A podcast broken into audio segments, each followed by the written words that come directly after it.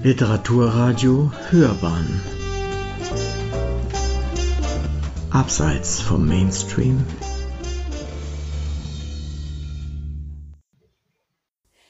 Herzlich willkommen, meine Damen und Herren, bei Hörbahn on Stage. In einer kleinen Quarantäneausgabe, vor Quarantäneausgabe, möchte man sagen.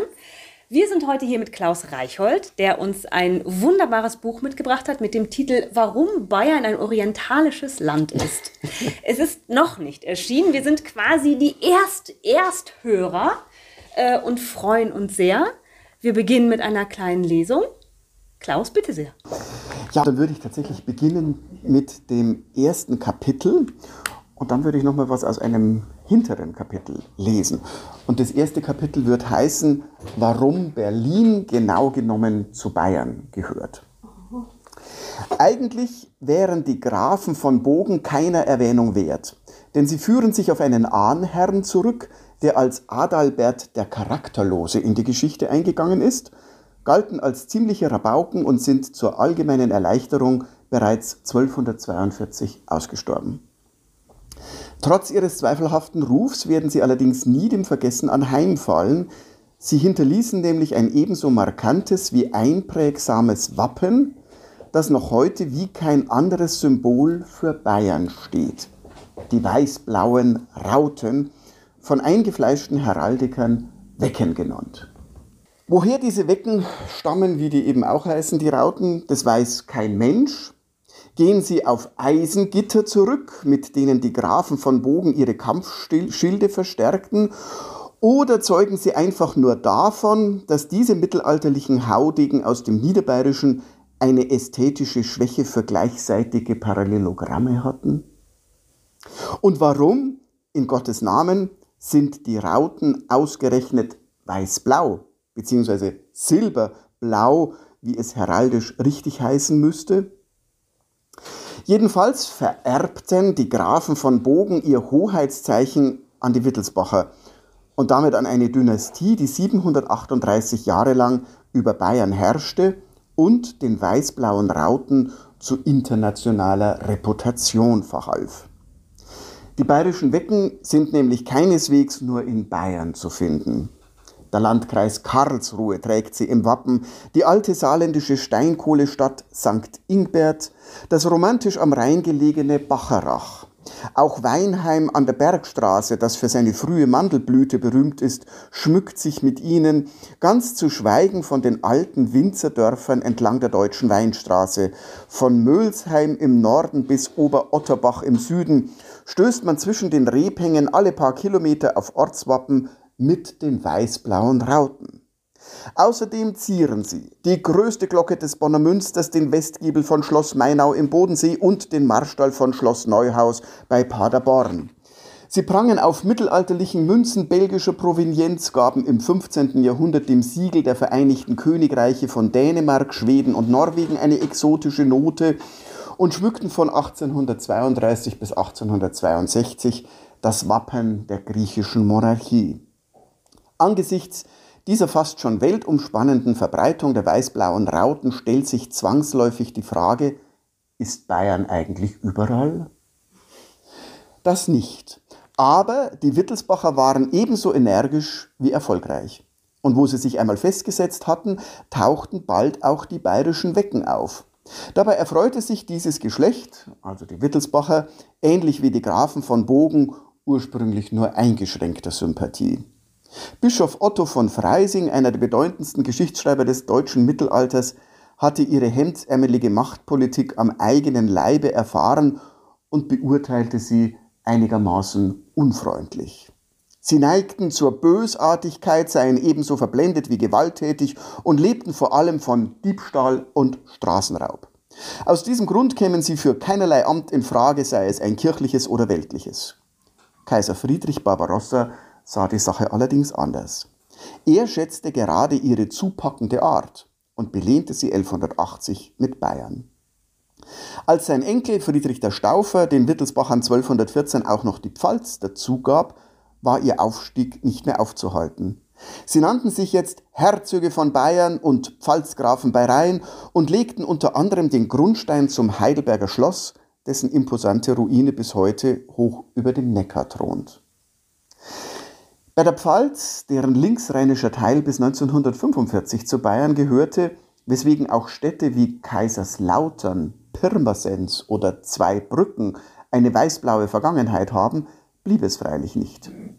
Im Lauf der Jahrhunderte kamen den bayerischen Herrschern aus dem Hause Wittelsbach alle erdenklichen Territorien in die Finger und häufig ebenso rasch wieder abhanden. Folglich änderte das Land so oft seine Grenzen, dass jedem Kartografen die Verzweiflung ins Gesicht geschrieben steht.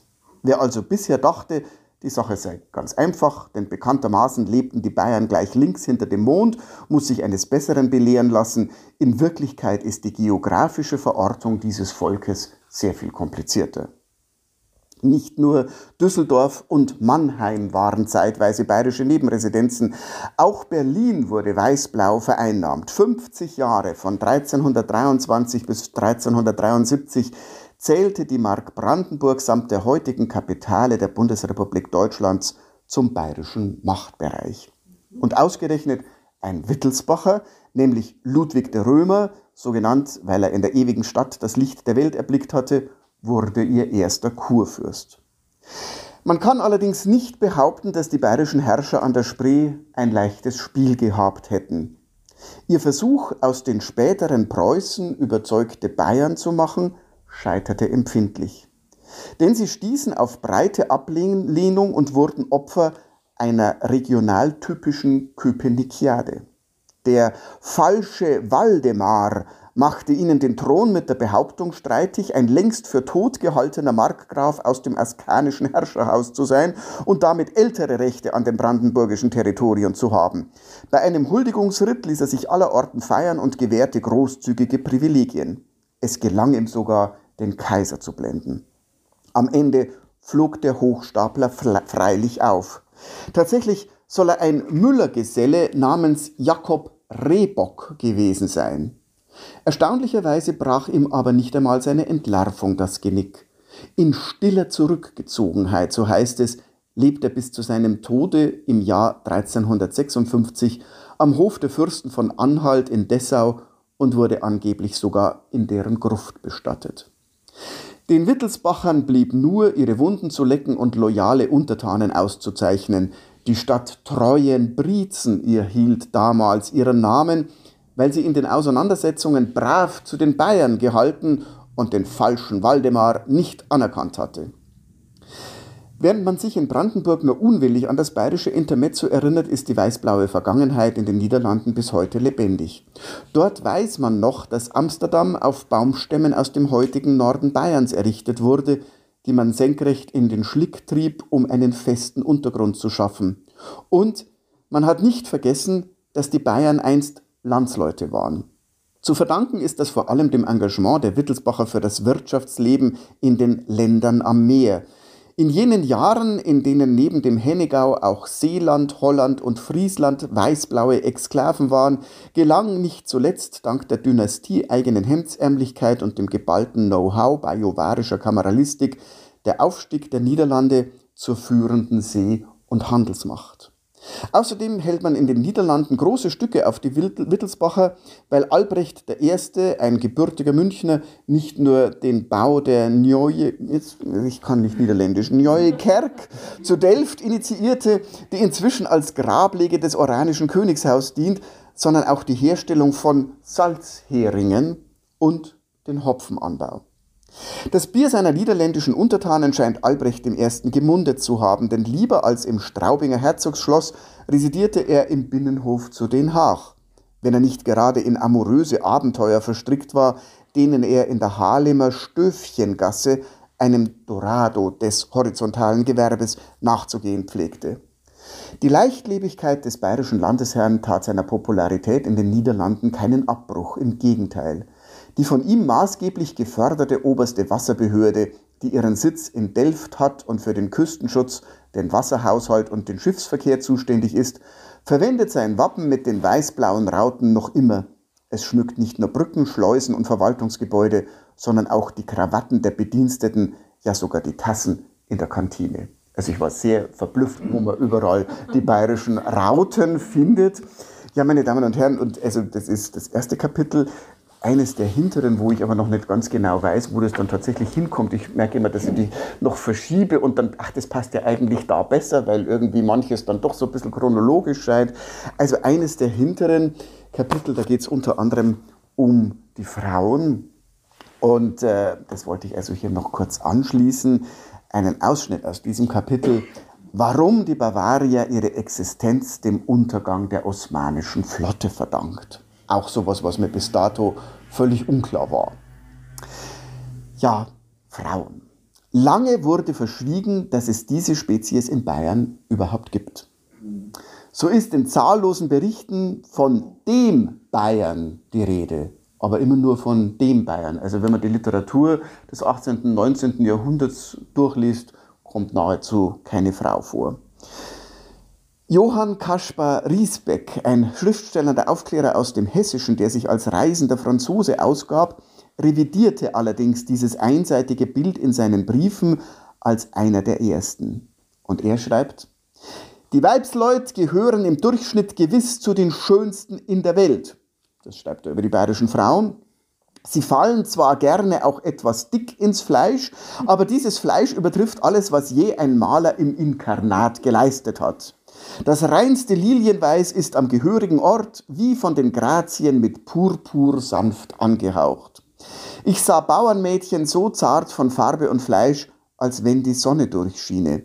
Sie sind sehr wohl gebaut und in ihren Gebärden, Gebärden mit E und H, Gebärden, in ihren Gebärden viel lebhafter und runder als die Mannsleut. Tatsächlich zeichnet sich der weißblaue Kosmos aber gerade durch seine starken Frauen aus. König Ludwig I. trug diesem Faktum Rechnung, als er am 9. Oktober 1850 auf der Münchner Theresienhöhe das gewaltige Standbild der Bavaria enthüllte. Die Allegorie Bayerns, dem Koloss von Rhodos nachempfunden, ist 18 Meter hoch, 88 Tonnen schwer und gegossen aus der Bronze türkischer Kanonen, die 1827 mit der osmanischen Flotte bei Navarino, dem heutigen Pylos, untergegangen waren. Also ich habe es nachrecherchiert, Sie nicken, es stimmt ja tatsächlich. Da ist die osmanische Flotte untergegangen, samt Mann und Maus, vor allem aber mit Kanonen. Und diese Kanonen hat man eine frühe Form oder eine Form im 19. Jahrhundert des Recyclings, die hat man geborgen, hat die eingeschmolzen und hat, also auch der Obelisk äh, auf dem Karolinenplatz ist aus dieser Bronze gegossen. Also es taucht auch tatsächlich in den Aufzeichnungen der Familie Miller so auf. Also von daher scheint es tatsächlich zu stimmen. Ich war sehr verblüfft. Also die Bavaria gegossen aus den Kanonen äh, türkischer oder aus, dem, aus der Bronze türkischer Kanonen. Entsprechend finster blickt die Dame drein. Ihr hohles Inneres kann man zwar erklimmen, um von einer Aussichtsplattform hinter Nase und Stirnfalten ein stupendes Panorama zu genießen. Spaßen lässt sich mit der Bavaria, die in ihrer Amazonenhaftigkeit zum Vorbild aller bayerischen Wirtshauskellnerinnen geworden ist, aber nicht. Denn sie hält ein gezogenes Schwert in der rechten und wird von einem zähnefletschenden Löwen begleitet. Eine ihrer würdigsten Töchter dürfte Johanna Sophia Kettner aus Eichstätt gewesen sein. Auf die sind wir gekommen, weil immer wenn wir in Eichstätt sind, gibt es eine Leberkässemmel beim Metzger Kettner und irgendwann einmal tauchte dieser Name in einer Quelle auf im Zusammenhang mit Eichstätt. Bei mir hat es sofort geklingelt, Leberkäse. Nein, Johanna Sophia Kettner, also Kettner ist eine fürstbischöfliche Papierbrauerfamilie und äh, die Johanna Sophia Kettner ist laut dem Nekrolog der Deutschen für das 19. Jahrhundert von Friedrich Schlichtegroll, die hat eine angeborene Neigung zu kühnen Unternehmungen gehabt, schreibt der Herr Schlichtegroll, und träumte davon, Soldat zu werden. Also wir sind in der Zeit von Kaiserin Maria Theresia. Dank kurz geschorener Haare und einer gehörigen Portion Chutzpe gelang es ihr tatsächlich, sich als jungen Mann auszugeben und als Rekrut der Österreich, österreichisch-habsburgischen Armee angelobt zu werden. So heißt die, wie heißt bei uns nicht Ver, Vereidigung, wie heißt es? Ähm, ja, heißt Vereidigung. Also Anlobung, äh, Angelobung heißt es in Österreich. Sechseinhalb Jahre diente sie zuletzt als Korporal bei dem K&K Hagenbachischen Infanterieregiment, ohne dass jemand auf den Argwohn hätte kommen können, sie sei eine Mannsperson. Ihr wahres Geschlecht flog auf, als sie 1746 mit einem hitzigen Fieber in Deliriis lag. Man berichtete die Ungeheuerlichkeit dem Hofkriegsrat, der sie nach Wien berief und der Kaiserin vorstellte. Maria Theresia freilich bewunderte den Heroismus der tapferen Amazon, die trotz der Gebrechlichkeit ihres Geschlechts trotz der Gebrechlichkeit ihres Geschlechts, also muss man sich auf der Zunge zergehen lassen im 18. Jahrhundert, die trotz der Gebrechlichkeit ihres Geschlechts bei zahllosen Stürmen, Attacken und Parteien ihren Mann gestanden und allerlei Blessuren am Arm und Kopf davongetragen hatte. Ihrer Bravour halber erhielt sie einen sehr ehrenvollen Abschied und, angeblich von der Kaiserin persönlich, eine lebenslange Pension von 8 Gulden pro Monat. Allerdings hatte sie auch nach Ablegen der geliebten Uniform in Stellung und Gang ein entschiedenes militärisches Auftreten und bis ins hohe Alter derart herbe Gesichtszüge, dass, eine Quelle des 18. Jahrhunderts, dass der schärfste Physiognom sie für eine in Weiberkleidern versteckte Mannsperson halten musste. Und als sie mit 84 Jahren das Zeitliche segnete, ließ es sich der in Eichstätt auf Werbung stehende K&K Oberleutnant Stössel nicht nehmen, diesem Heldenweibe militärische Ehre zu erzeigen, indem er mit seinem Kommando ihrem Leichenzuge beiwohnete, bei mit Y. Das Beispiel der Kettnerin darf allerdings nicht zur falschen Annahme führen, in Bayern seien alle Frauen Flintenweiber. Freilich, auch Barbara Blomberg, eine Regensburger Gürtlerstochter, scheint ein eher rabiates Naturell gehabt zu haben. Noch Mitte des vorigen Jahrhunderts wurde sie als sittenlos und mannstoll klassifiziert. Sie steht aber gleichzeitig im Ruf, eine der großen Schönheiten ihrer Zeit gewesen zu sein. Im Sommer 1546 erlag ihrer Beletzer kein geringerer als Karl V. Ich zitiere aus seiner Titulatur von Gottes Gnaden römischer Kaiser zu allen Zeiten mehrer des Reichs, König in Germanien zu Kastilien, Aragon, Leon, Beder, Sizilien, Jerusalem, Ungarn, Dalmatien, Kroatien, Navarra, Granaten, Toleten, Valenz, Galizien, Sardinien, Cordoba, Korsika, Gibraltar, der Kanarischen und Indianischen Inseln und der Terre Ferme des Ozeanischen Meeres. Das geht jetzt noch drei Seiten weiter. Es geht bis Asien und Afrika. Neun Monate nach der kurzen, aber stürmischen Romanze mit der kaiserlichen Majestät wurde die schöne Barbara von einem Buben entbunden, der als Flottenadmiral des christlichen Abendlandes in die Weltgeschichte eingehen sollte. Eine Inschrift am Goldenen Kreuz der einstigen Kaiserherberge in Regensburg auch als Kaffee zu empfehlen. Die haben mit die besten Florentine, die wir in Regensburg je gegessen haben. Also eine Inschrift am Goldenen Kreuz erinnert bis heute an den folgenreichen imperialen Fehltritt. Denn Draus erwuchs dem Vater gleich der Don Juan von Österreich, der bei Lepanto in der Schlacht vernichtet hat der Türkenmacht. Auch die Volksschriftstellerin Emerenz Meyer aus dem Bayerischen Wald, bekannt geworden durch ihre Erzählung der Juschror, also das muss man gelesen haben, das ist sensationell, hatte ihren Charme. Sie brauchte zwar erst einmal eine Maß Bier, bevor sie eine Zeile zu Papier brauchte, und verschaffte sich als Exzellentin in Chicago dadurch Respekt, dass sie den unverzichtbaren Gerstensaft wegen der Prohibition heimlich selber braute. Der handfeste Pragmatismus tat ihrer aparten Erscheinung allerdings keinen Abbruch. Zitat man konnte nicht fraulich sanfter und verträumter aussehen als die Sens, so der in Passau praktizierende Arzt und Schriftstellerkollege Hans Karosser. Dennoch wurde sie von allem unbändig Aufrührerischen hingerissen. Dazu gehörte, dass sie gegen den Kapitalismus wetterte, die Kirche verteufelte und den Kommunismus predigte. Mit ihrer agitatorischen Renitenz stand Emmerens Meyer in jenen Tagen aber nicht allein. Die existenzielle Not der Land- und Fabrikarbeiter, die saturierte Langeweile des Großbürgertums, die eitlen Verstiegenheiten der Schwabinger Bohème und die galoppierende Vergreisung der weißblauen Monarchie beförderten den Eindruck der Zeitgenossen, ein Fin de siècle zu erleben. Die klügeren Köpfe riefen nach Veränderung, darunter Frauen von Selbstachtung, Kraft und Rückgrat, wie es heißt, die sich nicht mehr damit abfinden wollten, Menschen zweiter Klasse zu sein. Das schöne Geschlecht besaß laut den damals geltenden Bestimmungen weder das aktive noch das passive Wahlrecht. Frauen durften sich nicht politisch betätigen, ja nicht einmal an politischen Versammlungen teilnehmen. Sie waren nicht geschäftsfähig und zur Hausarbeit verpflichtet. Es ist unglaublich, wenn man die Gesetze damals aus der Zeit um 1900 liest. Das Vermögen der Gattin fiel mit der Heirat an den Gatten, der auch das alleinige Sorgerecht für die gemeinsamen Kinder ausübte.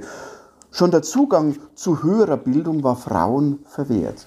Zitat beim Kultusministerium harren verschiedene Eingaben von Damen um Zulassung zum Studium und Gymna an Gymnasien und Universitäten, spottete die neue Bayerische Landeszeitung am 18. Januar 1900.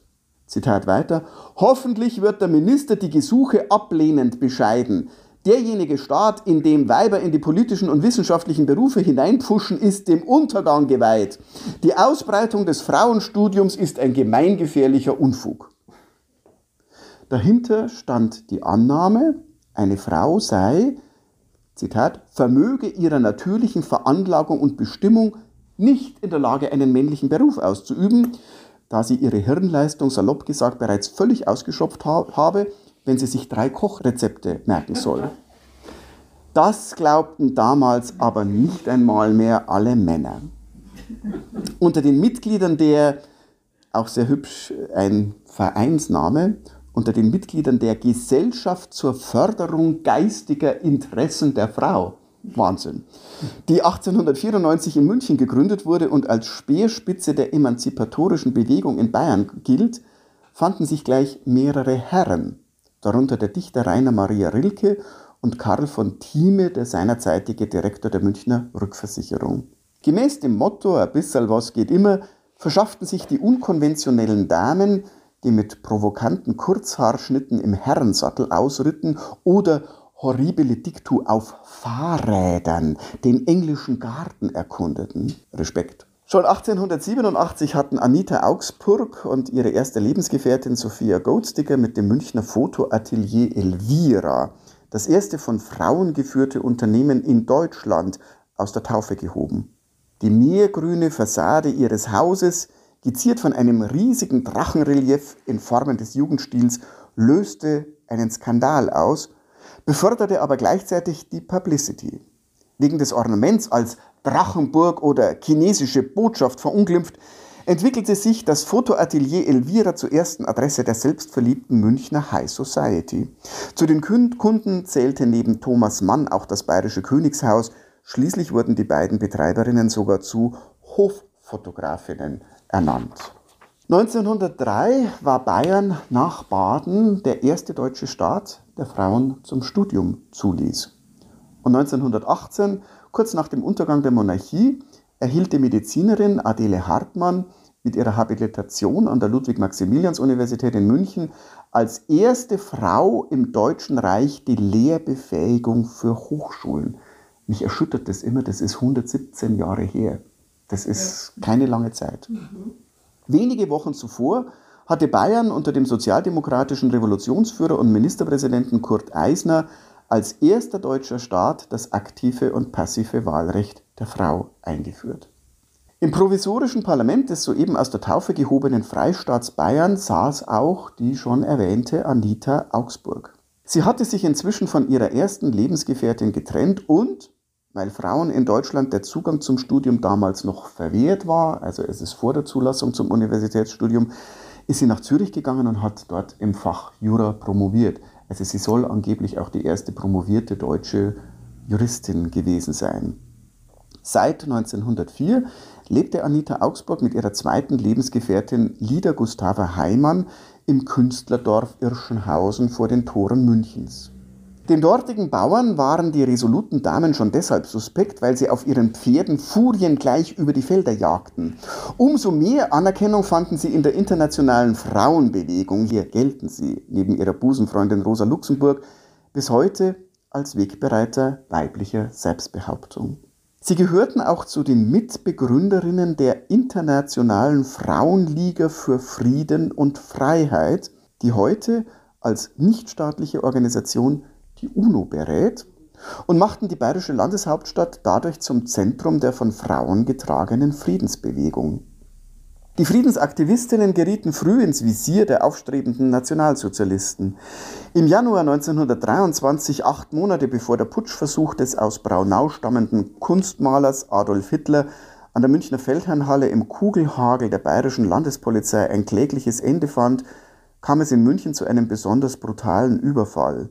15 Hitlerfaschisten, ein Zitat aus den damaligen Zeitungsberichten, sprengten eine Versammlung der pazifistischen Frauen mit Knüppeln und Schlagringen. Das ließen sich Anita Augsburg und Lieder Gustava Heimann nicht gefallen. Gemeinsam mit Ellen Ammann, Landtagsabgeordnete der Bayerischen Volkspartei und Vorkämpferin der katholischen Frauenbewegung, beantragten sie beim damaligen bayerischen Innenminister Adolf Hitler wegen Volksverhetzung in sein Herkunftsland Österreich auszuweisen. Dass ihr Ansinnen verpuffte, schlimmer noch, dass Bayern längst zum Nährboden des Nationalsozialismus geworden war und den beispiellosen Aufstieg der braunen Brut nach Kräften förderte, gehört zu den dunkelsten Kapiteln in der Geschichte des Landes. Ja, gerne.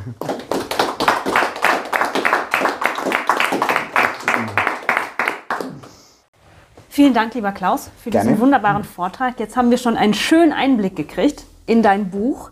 Es ist noch nicht erschienen. Es erscheint noch. Ihr seid in wilder Planung. Wie sieht denn der Plan aus? Gibt es ein Datum? Oh, Da muss ich an den Verleger weitergeben, weil der hat die Daten, die wir alle schon nicht eingehalten haben, im Kopf. okay. ähm, genau, gerissene Daten verkünden. Äh, das ist auch so was Spezielles. Nein, also wir, wir sind ganz heftig dran. Das, Klaus ist ja im Grunde durch. Er sitzt dann demnächst noch an einem Vorwort. Da gibt es schon 40 Seiten Notizen, habe ich gesehen. Und äh, tatsächlich müssen wir dann noch Lektorat und so, aber, aber es ist, ist eh schon in einem guten Zustand.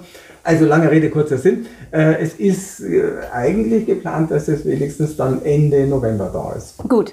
Wird erscheinen in der Edition Luftschiffer? In der Edition Luftschiffe, und man muss vielleicht dazu sagen, angesichts äh, der Passagen, die du gelesen hast, äh, es hat natürlich eigentlich als kompletten Titel einen sehr langen Titel. Also in äh, sehr auffällig gedruckt auf dem äh, Cover ist warum Bayern ein orientalisches Land ist. Und dann geht der Titel aber noch weiter, das ist nicht mehr ganz so auffällig. Und andere weiß-blaue Wahrheiten. Also es geht nicht nur um diese Orient, Orientfrage, sage ich mal, äh, sondern die steht natürlich beispielhaft für verschiedene Dinge. Aber das kann der Klaus dann wieder. Es geht nicht nur um die Frage des Orients, sondern es geht um viele große Fragen, die die bayerische Seele umtreibt. Zum Beispiel, äh, warum die Weißwurst indisch schmeckt oder warum man in Bayern keine Preußen mehr erschießen darf.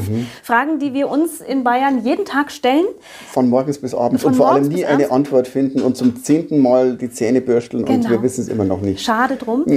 Nein, das, das, das, ist, das wird ja jetzt alles geklärt. Wie kommt man auf das Konzept für so ein Buch? Also ursprünglich, äh, es ist eine Überarbeitung, aber eine sehr starke Überarbeitung. Es ist letztlich, habe ich festgestellt, ein neues Buch. Aber es hat schon mal ein ähnliches Buch gegeben und das ist in einer Reihe erschienen, das hieß Heimatkunde. Und das war eine Reihe von Hoffmann und Kampe und die Heimatkunde, die hat eine über München, über Bayern, über Köln, über Baden und über alle möglichen Gegenden, Städte in Deutschland gegeben. Und da bin ich gebeten worden, ob ich nicht was über Bayern schreiben könnte. Also insofern, das war schon mal so vorgegeben und die Frage war damals, ähm, oder die, ja, die Aufgabe, ähm, schreib doch bitte was, was einem Nicht-Bayern dieses exotische Land Bayern irgendwie ein bisschen näher bringt. Und zwar aus deiner Kenntnis ähm, der zwar in Hamburg gezeugt wurde, aber jetzt lang genug in Bayern ist, um vielleicht da einen, einen Eindruck zu kriegen, den er an jemand anderen vermitteln kann. Und, und deswegen ist das Buch oder das ursprüngliche Buch, das war eigentlich an Nicht-Bayern gerichtet. Und inzwischen, äh, also dieses Buch, das soll sich dann durchaus auch als an Bayern richten. Ich habe selber gemerkt, ich habe eine kleine Akademie für Kulturgeschichte hier in München. Und da geht es um Münchner Stadtgeschichte und um bayerische Landesgeschichte. Und ich komme da auf die unvorstellbarsten Sachen beim Recherchieren, wo ich mich dann selber wundere. Und wo ich mir gedacht habe, also das lässt mich aus den Latschen kippen. Und wenn ich das dann erzähle in, in Vorträgen oder bei Exkursionen, dann merke ich, dass die Leute dann auch sagen, äh, das kann ja überhaupt nicht wahr sein. Magst du das nicht mal alles zu Papier bringen? Und das heißt also, da steht jetzt im Grunde genommen viel mehr drinnen als in diesem ursprünglichen Buch weil da diese Erfahrung noch eingeflossen ist, jetzt, dass ich in den letzten Jahren einfach auf so viele Details noch gekommen bin, die mich sehr verblüffen, wo ich mir gedacht habe, das muss da rein. Also dieses Buch, das äh, ist eigentlich auch an die Hörer gerichtet, die wir in unserer kleinen Akademie haben und durchaus eben auch an Leute von hier, die vielleicht genauso wie ich über verschiedene Dinge staunen, die ihnen bislang eigentlich unbekannt waren, die sie einfach nicht wussten. Das heißt, man äh, muss sich dann vorstellen, du bist bei der Recherche für etwas ganz anderes und stößt hier auf eine Absurdigkeit ja. und dort auf eine Kuriosität und sammelst die alle über die Zeit das, hinweg? Äh, tatsächlich, das, das ist so. Also ich habe äh, in unserer Akademie haben wir ein, ein Programm, ein, ein, das steht meistens auch unter einem Motto, also da gibt es irgendein Thema pro Semester.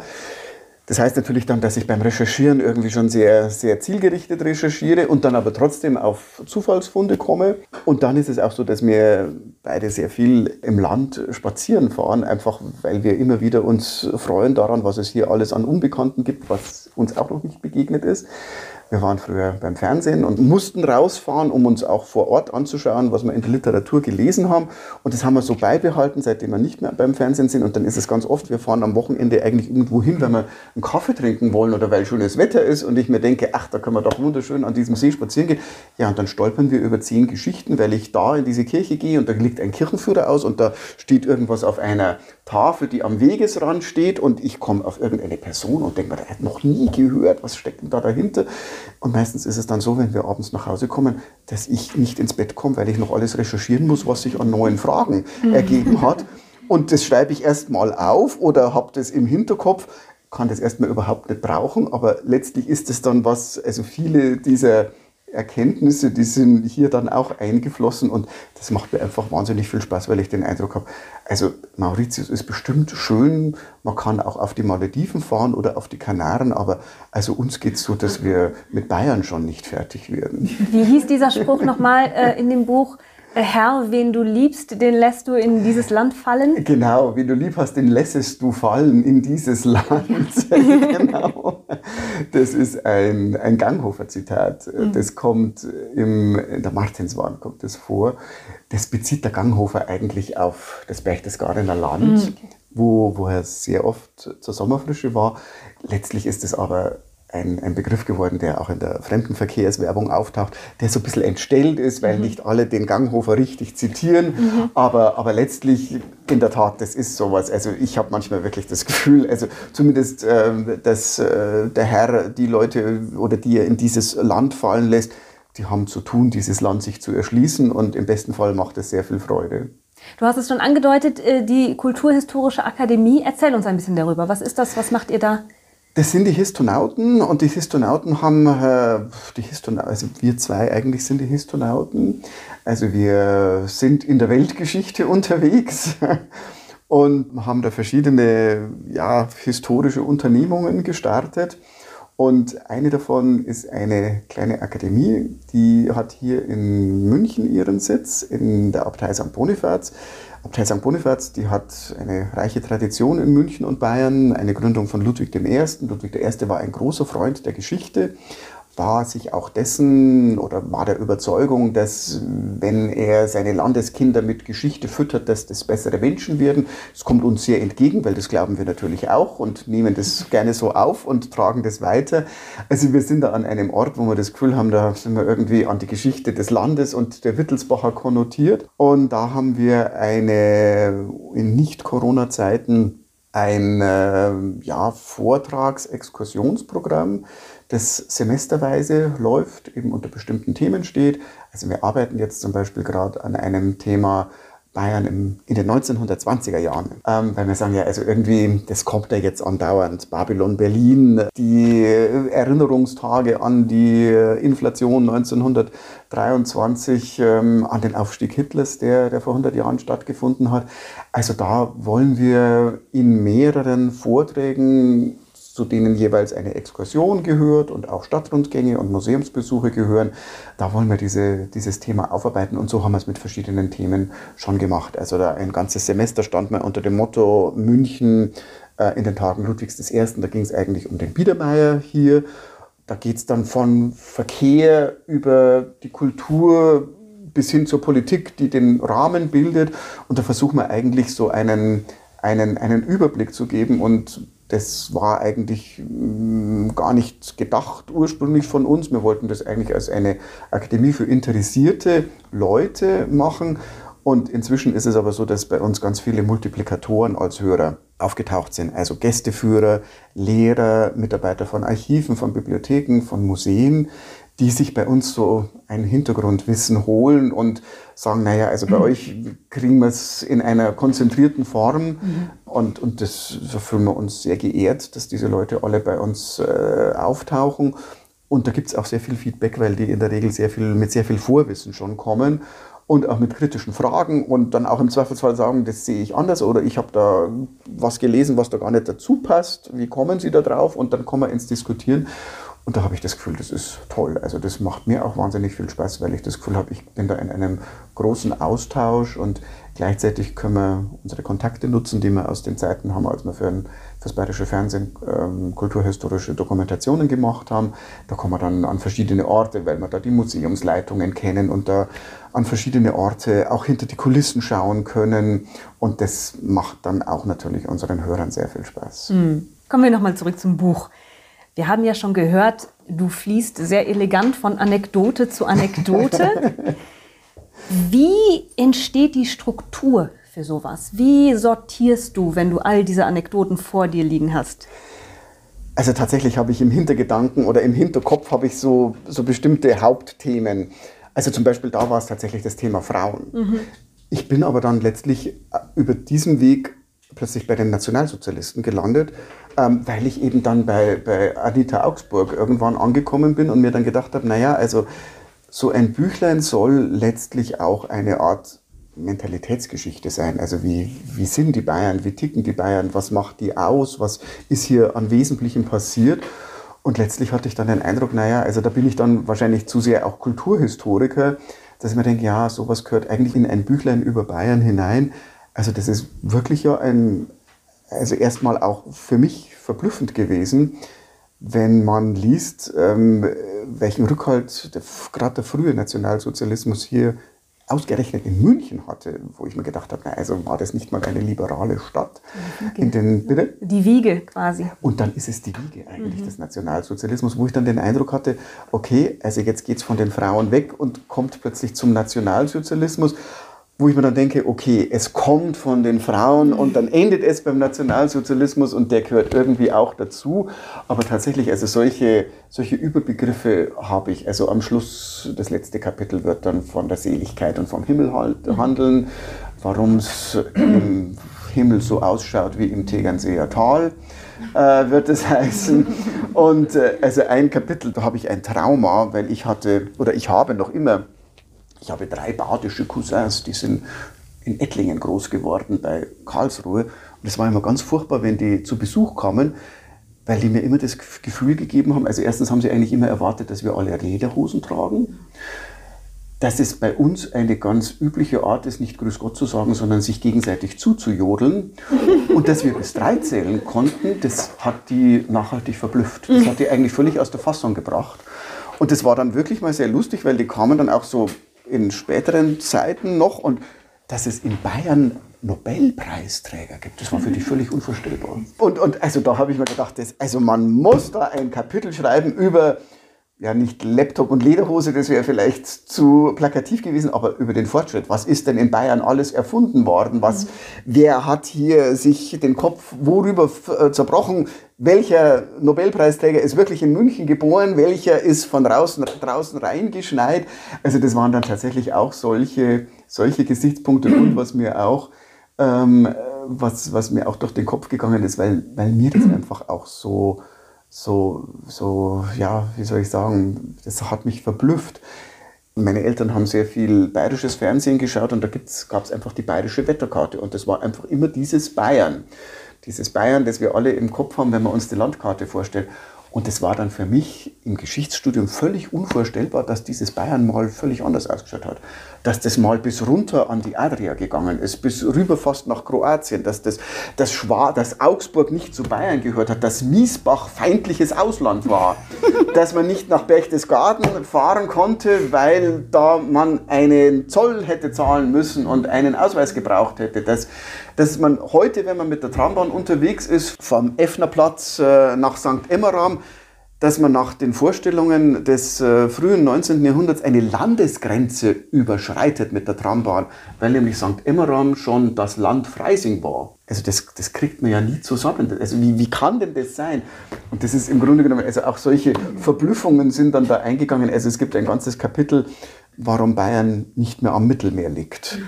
Und da geht es dann um solche Sachen oder eben, was da schon angeklungen ist in dem ersten Kapitel, das war auch irgendwie mal in, in, meiner Jugend, als ich durch die Pfalz gefahren bin und mir gedacht habe, wo kommen hier eigentlich überall diese weiß-blauen Rauten her? Das schaut ja aus wie bei uns. Und ich, ich wusste das einfach zunächst nicht, welche Verbindungen, in dem Fall dynastische Verbindungen es da zwischen der Bayern und der Pfalz gegeben hat. Das ist mir dann erst so peu à peu klar geworden. Mhm. Also insofern auch dieses, dieses Erstaunen hat dann so bestimmte Themen generiert, die dann als letztlich äh, Überthemen, Kapitel, mhm. Verläufe oder Inhalte bestimmen. Gibt es denn Anekdoten, die in keines dieser Überthemen gepasst haben und die schweren Herzens rausfliegen mussten? Bei mir fliegt nichts raus. Na. Also das Was nicht passt, wird das, gemacht. Das, das ist der große Vorteil, das kennst du auch, des Journalisten. Also irgendwie kriegt man das immer hin. Und wenn man es irgendjemand, also unterjubeln tue ich es niemand. Also es, man muss nur eine elegante Überleitung. Man muss eine elegante Überleitung finden und das hat man dann in 20 Jahren Fernsehen, Hörfunk, äh, Zeitung gelernt, dass man irgendwie alles unterkriegt. Das muss nur einigermaßen überzeugend äh, wirken und dann geht es schon. Apropos elegante Überleitung, ähm, wir leiten elegante über zu einem etwas größeren Thema, Literatur über die Heimat. Ja die ja manchmal dazu neigt, feste Klischees, auch unschöne Klischees vielleicht ja. zu bestätigen, zu untermalen, ja. zu verfestigen. Ich, ich, musste lachen, als ich äh, las, der Franke gilt als zielstrebig und pfiffig. Was ja nun ein, ein schönes Klischee ist. Eine schöne Unterstellung. Wie bist du damit umgegangen? Wie, wie findet man da einen, einen guten Weg, es zwar humoristisch, aber nicht degradierend zu machen? Was ist da? Hast du da eine, eine Methode, wie du das angehst? Na, eine Methode habe ich eigentlich nicht. Also ich glaube, ich, ich laufe da sehr schnell Gefahr, in solche Klischees selber zu verfallen. Ähm, merkt dann bloß selber, dass das Verschiedenes einfach nicht, nicht funktioniert. Also ich denke, das, das Problem bei den Klischees ist ja, dass da oft durchaus was dran ist. Also das ist mir, mir auch erst so richtig klar geworden und bewusst geworden, wie ich mich mit dem Buch näher beschäftigt habe. Also auch an diesem Mir san mir, da ist ja durchaus was dran. Ähm, an diesen ähm, teilweise ja wirklich äh, heutzutage überhaupt nicht mehr lesbaren Texten vom Ganghofer.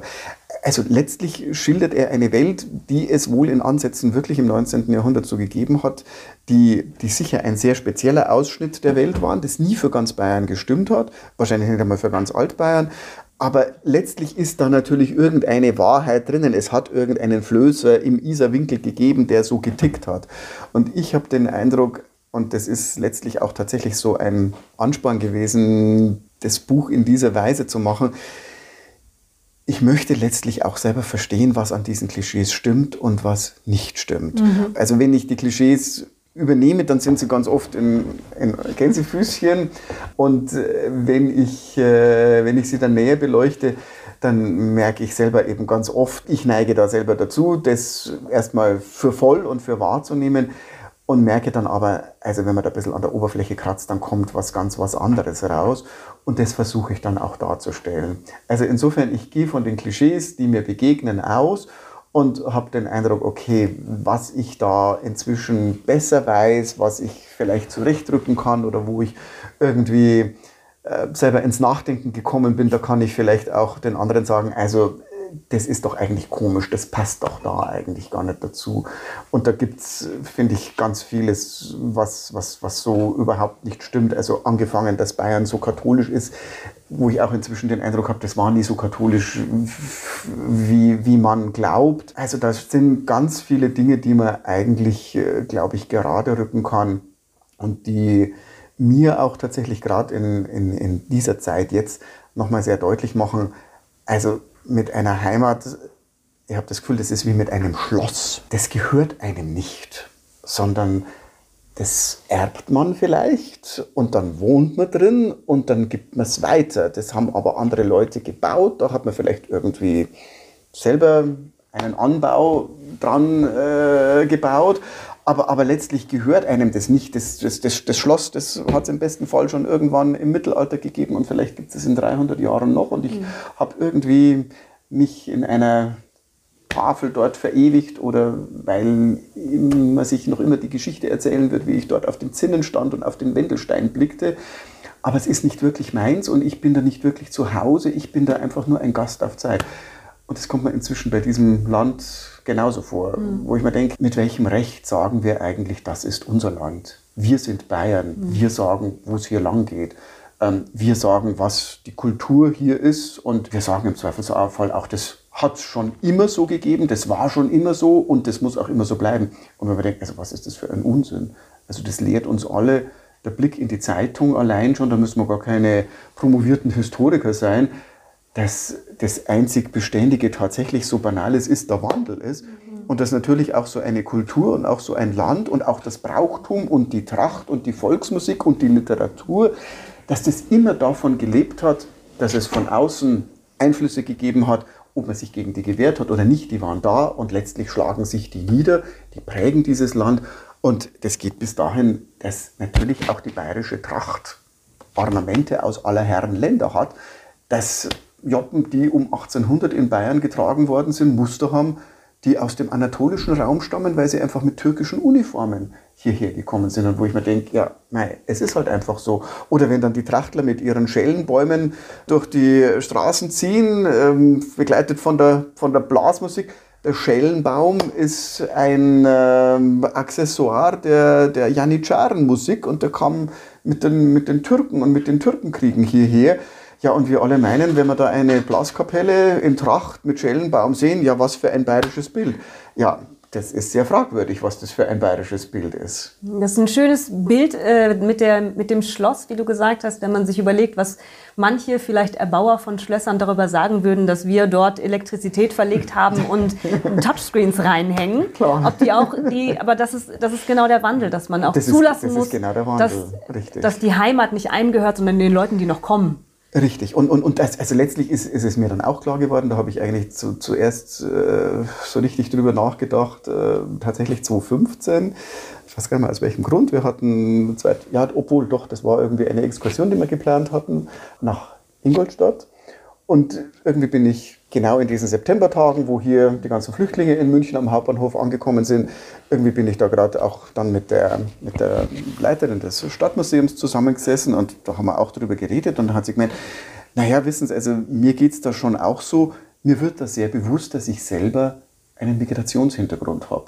Und ich gesagt, was? Ähm, also Schönwald klingt jetzt nicht nach sehr Nachname, ähm, klingt nicht nach Migrationshintergrund. Hat sie gesagt, ja doch, meine Mutter war eine gebürtige Polin. Die Eltern sind, äh, oder ihre Eltern sind, sind äh, aus Ost, aus, aus dem östlichen, äh, genau, aus, aus dem östlichen Oberschlesien einfach vertrieben worden. Mhm. Und dann ist mir so bewusst geworden, das ist ja bei mir das, ist das Gleiche. Meine Mutter stammt auch aus Gleiwitz. Mein Großvater ist russischsprachig aufgewachsen, mhm. weil das nämlich ein Ukrainer ist, ein gebürtiger. Es gibt bei den Reichholz, ähm, das ist mein, der, der Name der Familie meines Vaters, da gibt es einen katholischen Zweig, zu dem gehören wir dazu. Da gibt es aber einen evangelischen und sogar einen jüdischen Zweig. Gezeugt worden bin ich einer Familienlegende nach in den Grindelhochhäusern in Hamburg, äh, woraus sich vielleicht erklärt, dass ich da immer mal wieder hinfahren muss, weil ich das Gefühl habe, ich muss den Hafen sehen, was mir völlig unerklärlich ist. Aber vielleicht liegt es daran. Und wo ich mir dann auch gedacht habe, ja, haben wir nicht alle in irgendeiner Form einen Migrationshintergrund? Und wir haben dann mal ein Experiment gemacht. Ich habe ein Seminar mit älteren Herrschaften. Und da war mal die Hausaufgabe von einem zum nächsten Mal, versucht doch mal rauszukriegen, wo eure Urgroßeltern herstammen. Und schreibt es mal auf. Und die haben das natürlich auch, haben wir alle nicht mehr so ganz. Urgroßeltern sind dann schon so ferne, dass man nicht mehr ohne weiteres offensichtlich weiß, ist mir auch erst klar geworden, wo die eigentlich herstammen. Wir haben alle europäischen Länder mit einem Schwerpunkt Osteuropa hingekriegt. Bis dahin, dass dann auch klar geworden ist, ach so, die Frau Lamparter, ja, das sind Langobarden offenbar ursprünglich mal gewesen aus Norditalien. Also da ist sogar der Name, weist sogar darauf hin. Und ich fand das dann auch sehr lustig, weil wir irgendwann einmal den Leiter der österreichischen, der niederösterreichischen Landesausstellungen kennengelernt haben, mit einem, also ein, ein Österreicher, wie er im Buche steht, der heißt aber Pharasin und sein Name kommt aus dem Persischen. Mhm. Wo ich mir gedacht habe, ja, schau mal her. Mhm. Und das sind tatsächlich solche Fragen, wo ich mich dann auch furchtbar aufrege, weil natürlich wird dann uns, wenn wir sagen, wir sind eine Akademie mit Schwerpunkt bayerischer Kulturgeschichte, ah, dann macht sie ja auch Tracht und Jodeln und so weiter, wo ich dann sage, also Entschuldigung, Bayern ist mehr als Tracht und Jodeln. Und äh, wenn dann auch jemand sagt, ihr müsstet mehr Tracht und Jodeln machen, dann sage ich, nein, das mag ein Ausschnitt der hierzulande üblichen Kultur sein, aber ehrlich gesagt, da gibt es noch sehr viel mehr. Und finde es sehr schön, dass man heutzutage sagen kann, naja, also man heißt in Bayern nicht nur Unterbichler und Nachbichler, man kann auch Küviche heißen oder Bustelli oder Orlando di Lasso oder wie auch immer. Und das waren Leute, die unsere Kultur nachhaltig geprägt haben. Mhm. Das ist eine Frage, die vielleicht auch den, äh, der Tom noch mit beantworten kann. Nämlich Literatur mit Lokalkolorit ist ja ein Dauerbrenner. Also vom Lokalkrimi bis zur Heimatliteratur und dann eben auch äh, Sach- und Fachliteratur. Woher diese ungebrochene Attraktivität von Büchern über die eigene Heimat? Ich weiß gar nicht, ob die so eine ungebrochene Attraktivität hat. Also wir stellen fest, dass wir, wir sind eigentlich der Meinung, wenn man eine, eine gute Buchhandlung muss eigentlich links ein Regal Regionalia haben. Hm. Also auch in Warum Berlin. Links? Also ich, würd, ich, würde sagen, ich würde sagen, dieses Regal erwarte ich links. Ja. Okay. Also wenn wir in Hamburg in eine reingehen, ist es immer links. Das ist mir aufgefallen, in der Tat. In, in München gehst du in viele rein und da ist nichts. Da ist Insbesondere nix. bei den ganz großen Buchhandlungen. Ich sage jetzt keine ja. Namen, aber da ist erstmal nichts. Dann musst du das suchen. Da suchst du das in, im zweiten Stock da hinten links dann wieder.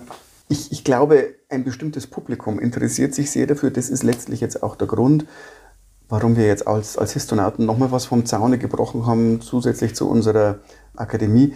Wir haben eine Buchmesse ins Leben gerufen vor drei Jahren, die Litera Bavarica. Eine Buchmesse, wo es ausschließlich um quasi weiß-blaue Bücher geht. Literatur, also Belletristik, Fachliteratur, da gibt es Kinderbücher, da gibt es Romane, da gibt es Bayern-Krimis. Und da haben wir alle Verlage eingeladen, an die wir erstmal gedacht haben, die Bavarica verlegen, bis hin ja, von CH Beck bis Volk. Nein, von Alitera, von A bis haben wir Z dabei. Nein, haben Z wir nicht. Ist schwierig. Z ist schwierig. da ist Volk schon ganz gut. Alitera bis Volk. und, und was wir da interessant fanden, wir haben das zunächst einmal als äh, quasi Präsenzveranstaltung in St. Bonifaz äh, stattfinden lassen, in diesem, dieser Benediktinerabtei hier in der Nähe vom Hauptbahnhof weil die einen großen Saal haben, weil die eingeführt sind als ein Veranstaltungsort für kulturelle äh, quasi Events. Und was uns da sehr verblüfft hat, die Verlage sind in der Regel mit Verleger gekommen. Die mhm. waren also höchst prominent vertreten. Mhm. Eigentlich war unser Publikum gedacht im Hintergrund als Leute, die das interessieren könnte.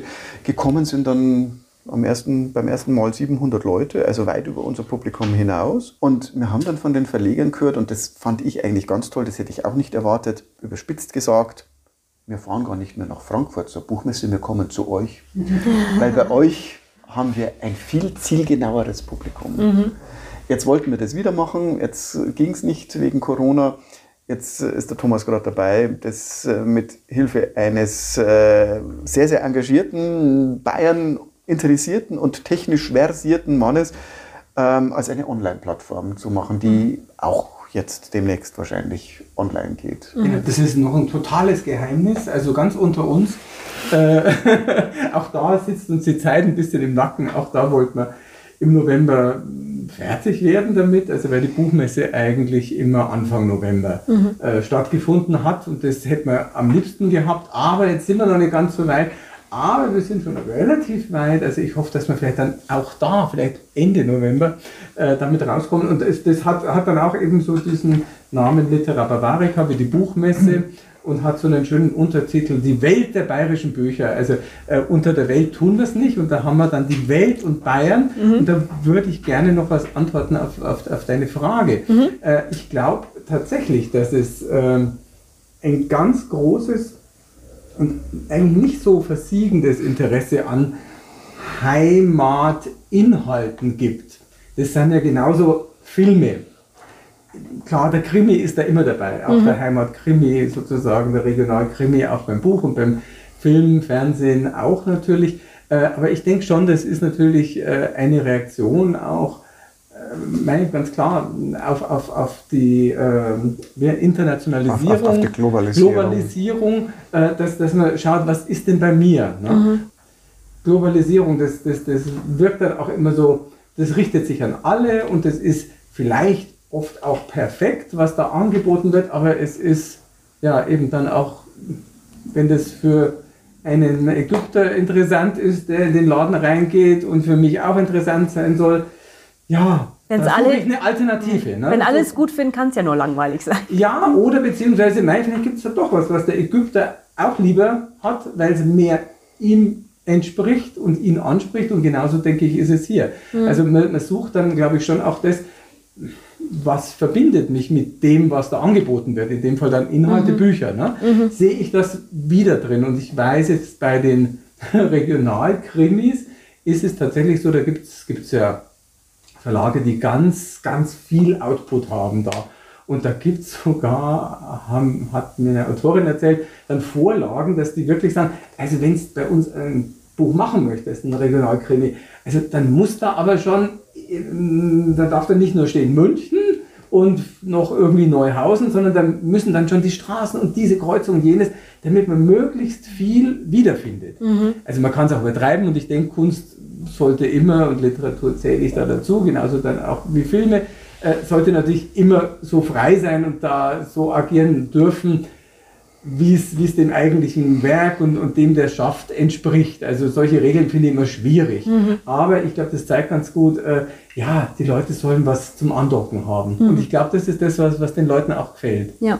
Das ist auch eine Erfahrung, die ich gemacht habe ja. mit Autorinnen, die ich auch im Lektorat betreue, die gesagt mhm. haben, wenn das in München spielt und dann kommt genau dieses Lokal vor oder dann mhm. kommt der Hofgarten vor oder so, dann mhm. freuen sich die Leute mhm. besonders, mhm. weil sie es sich dann besonders gut vorstellen können. Mhm.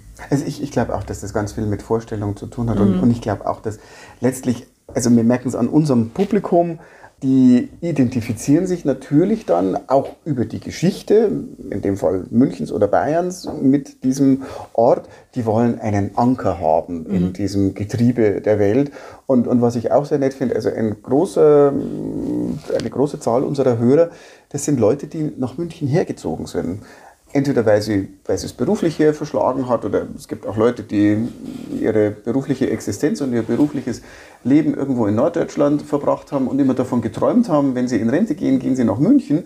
Und dann kommen die zu uns, weil sie sagen, sie erschließen sich über die Geschichte und die Geschichten und solche Anekdoten, machen sie sich das zu eigen. Mhm. Und das fand ich eigentlich sehr schön, weil ich das Gefühl habe, also so geht es mir auch, wenn ich irgendwo anders hinfahre wenn ich nach Hamburg fahre oder nach Berlin, ich, bei mir ist es tatsächlich so, dass ich sofort in, de, in der Buchhandlung nach links, in der Hoffnung, auf dieses Regionalregal zu stoßen und das Gefühl habe, ja, also wenn da was drinnen steht über interessante Leute, über interessante Architektur, dann weiß ich schon, was ich in der nächsten Woche hier machen kann. Mhm. Und, und ich könnte mir vorstellen, also die Leute, die das interessiert, die ticken da wahrscheinlich alle sehr ähnlich. Mhm. Kommen wir auf deinen Schreibstil und deine Sprache zu sprechen. Wir haben es ja schon gehört, du gehst das Ganze mit sehr viel Humor an. Äh, es hat mich tatsächlich stellenweise von den Formulierungen ein wenig an Douglas Adams erinnert. so. Wenn, Ja, wenn Douglas Adams das- Bay- Bayer wäre, vielleicht ist er das, wer weiß. Ein nächstes Recherchethema. Ein großes Ähm, hast du da Vorbilder, was den Stil angeht? Nein, eigentlich nicht, aber also ich, glaube, was mich da sehr geprägt hat, ich habe tatsächlich schon während der Schule begonnen für die Süddeutsche zu schreiben. Ich hab, bin auf dem Land aufgewachsen, im Landkreis München. Da hat es eine Lokalberichterstattung gegeben und äh, irgendwann ist da der zuständige Lokalberichterstatter auf mich zugekommen und äh, der hat dann gemerkt, ach so, der, ich habe damals auch schon eine Ministrantenzeitung rausgegeben. Also damit hat meine journalistische Karriere begonnen. Und dann hat er gesagt, ach, dann könntest du, du auch mal was schreiben, dann kann ich in Urlaub fahren.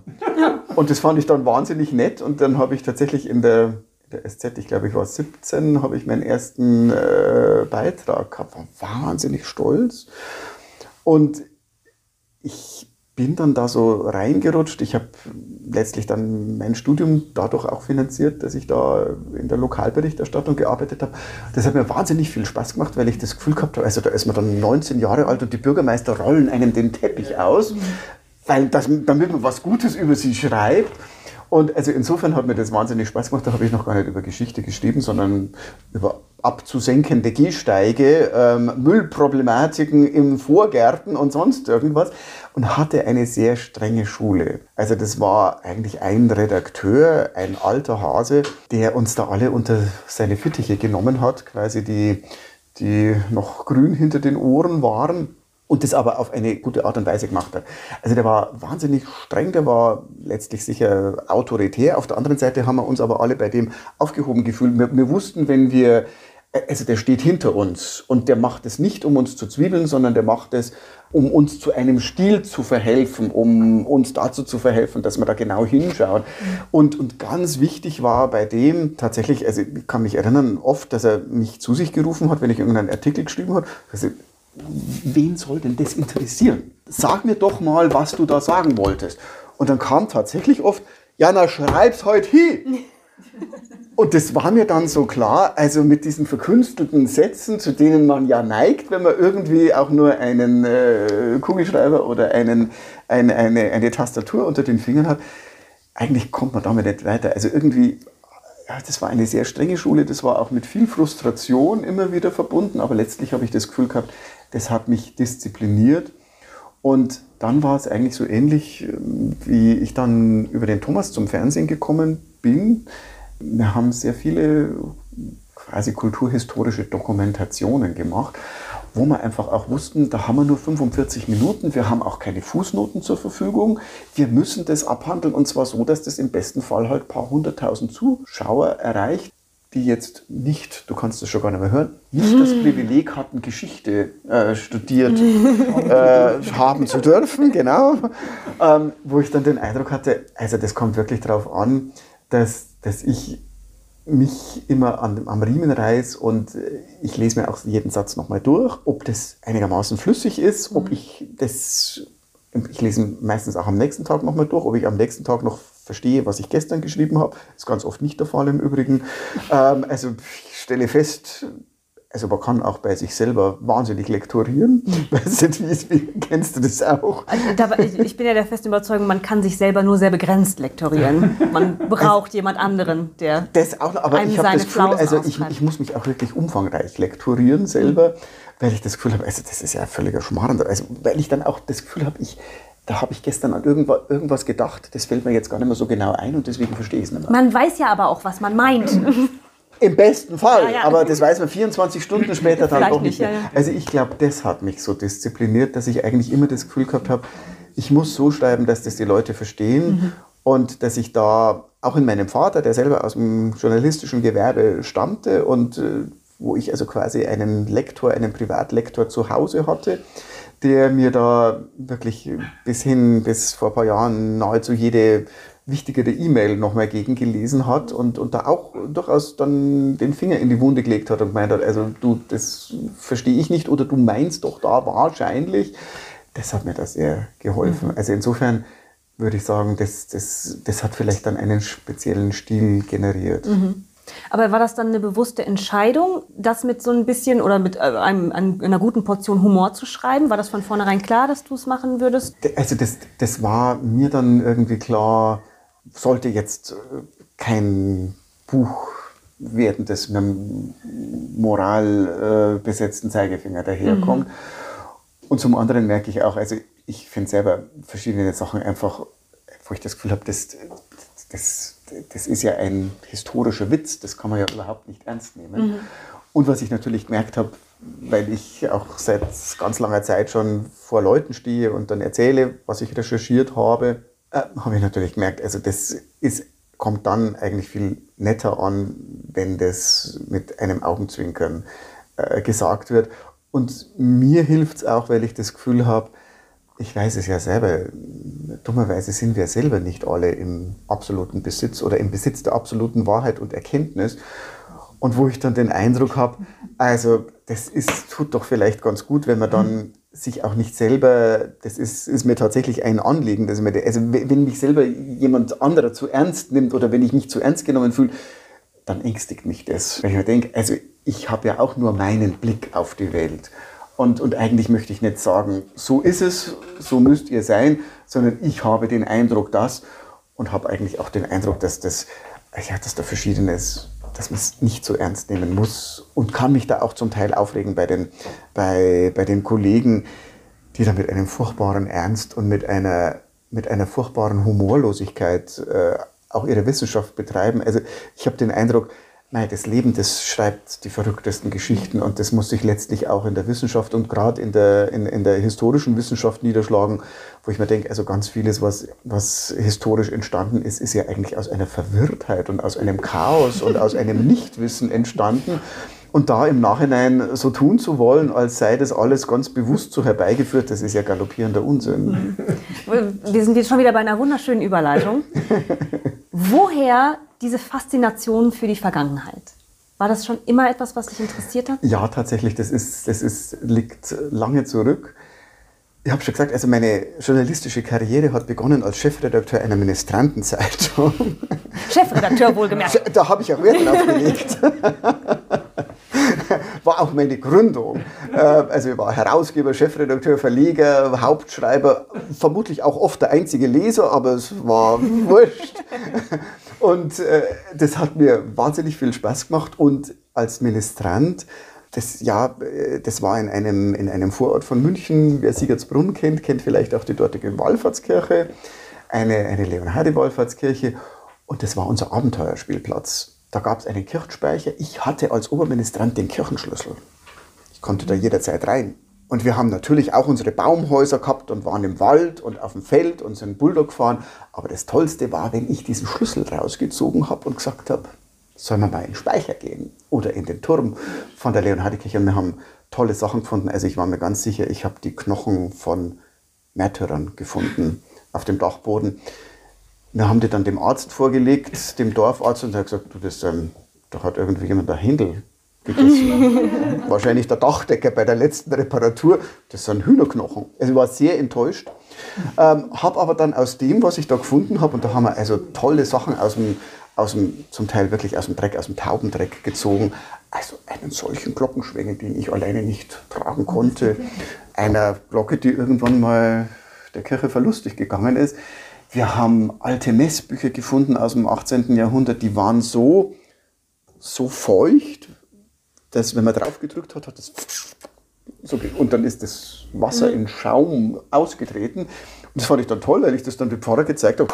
Das Buch, nimm's heim, häng's auf, äh, auf die Wäscheleine. Das haben wir gemacht. Jeden Tag eine andere Seite umgeblättert. Und dann fand ich das toll, also was da alles drin stand. Fürbitten gegen die Türken. Also das war auf Latein, aber das war dann der Vorteil, da hat mir dann sogar Latein Spaß gemacht, hat Prezes contra Turcas, habe ich dann übersetzen können, aber gedacht, der ist ja hochinteressant. Das war zum ersten Mal, dass ich lateinische Fleißaufgaben gemacht habe und da bin ich so richtig reingekommen und, und das war dann sehr nett. Wir hatten einen, einen Pfarrer, der gemeint hat, ja du, wenn dir das Spaß macht, da gibt es einen Raum, da war mal eine Schatzkammer, da gibt es einen Schrank mit Glastür oder mit Holztüren, aber mit gläsernen Einsätzen. Der war total kaputt. Hat er gesagt, du, wenn du Lust hast, du dann richte das her, frag mal den Schreiner, ob er den, äh, ob er den reparieren kann, frag einen Glaser, frag den Elektriker, ob er dir einen Strom reinmacht. Das zahlen wir dann aus irgendeiner Kasse und ja, du und was du findest, das tun wir halt dann rein. Da müssen wir halt schauen, dass uns jemand irgendwie so kleine Samtpostamental macht und ja, dann habe ich meine erste Schatzkammer einrichten dürfen mit 13.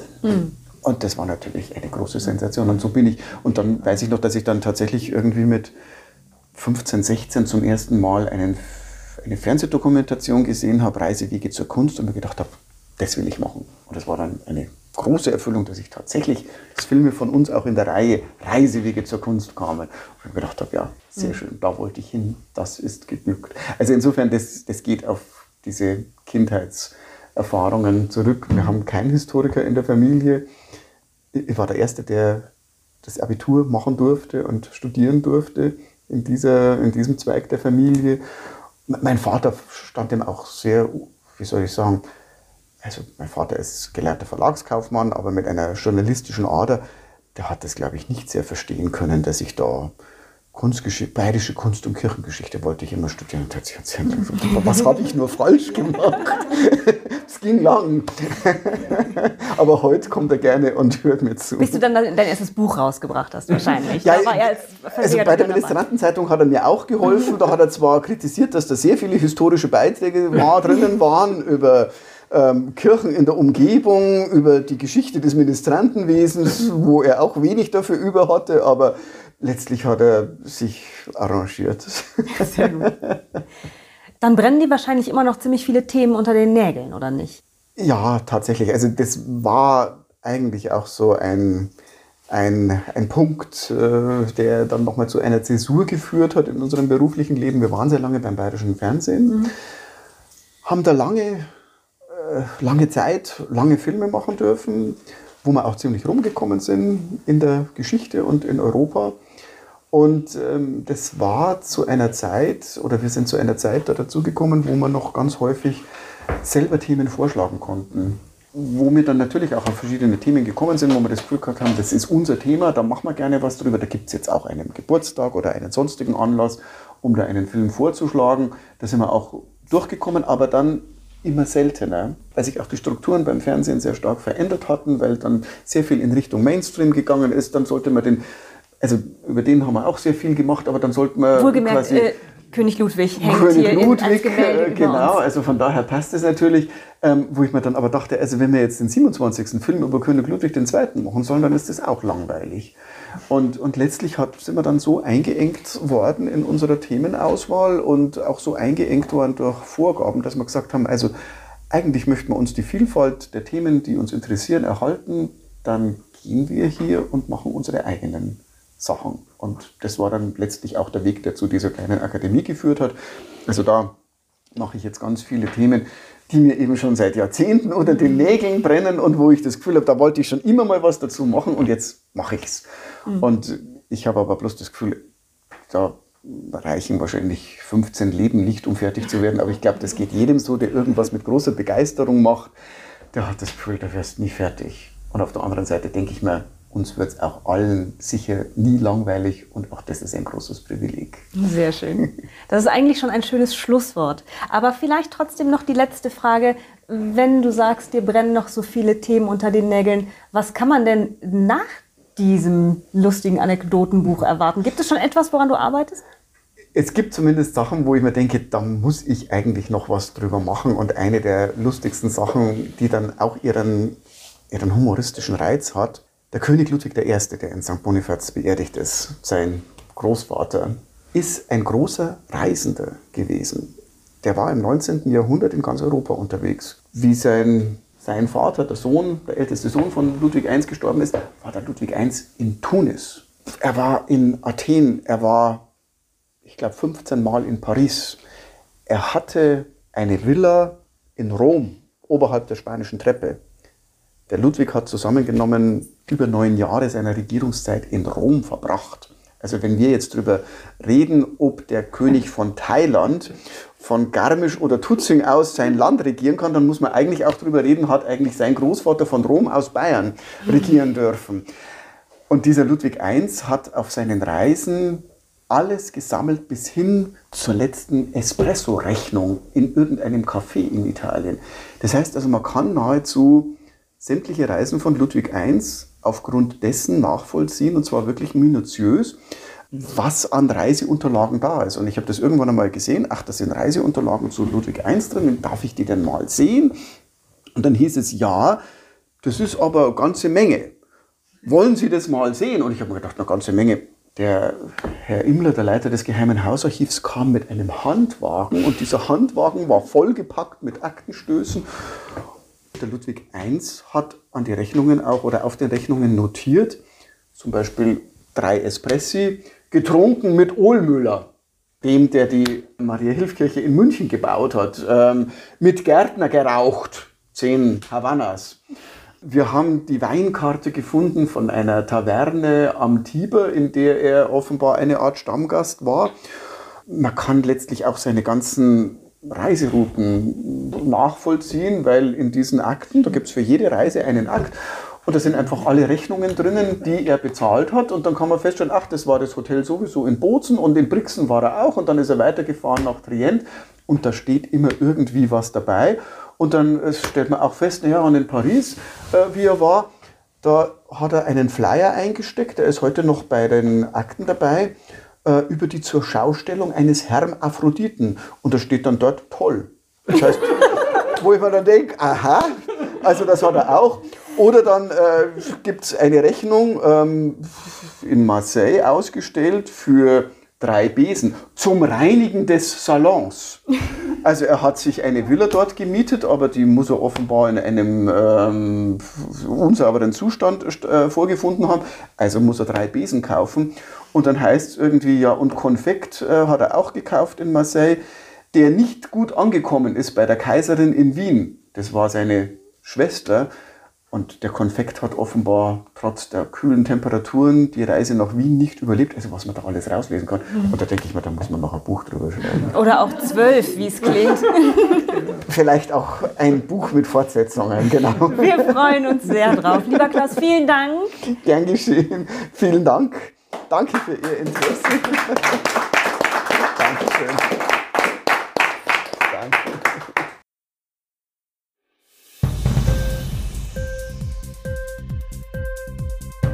Hat dir die Sendung gefallen?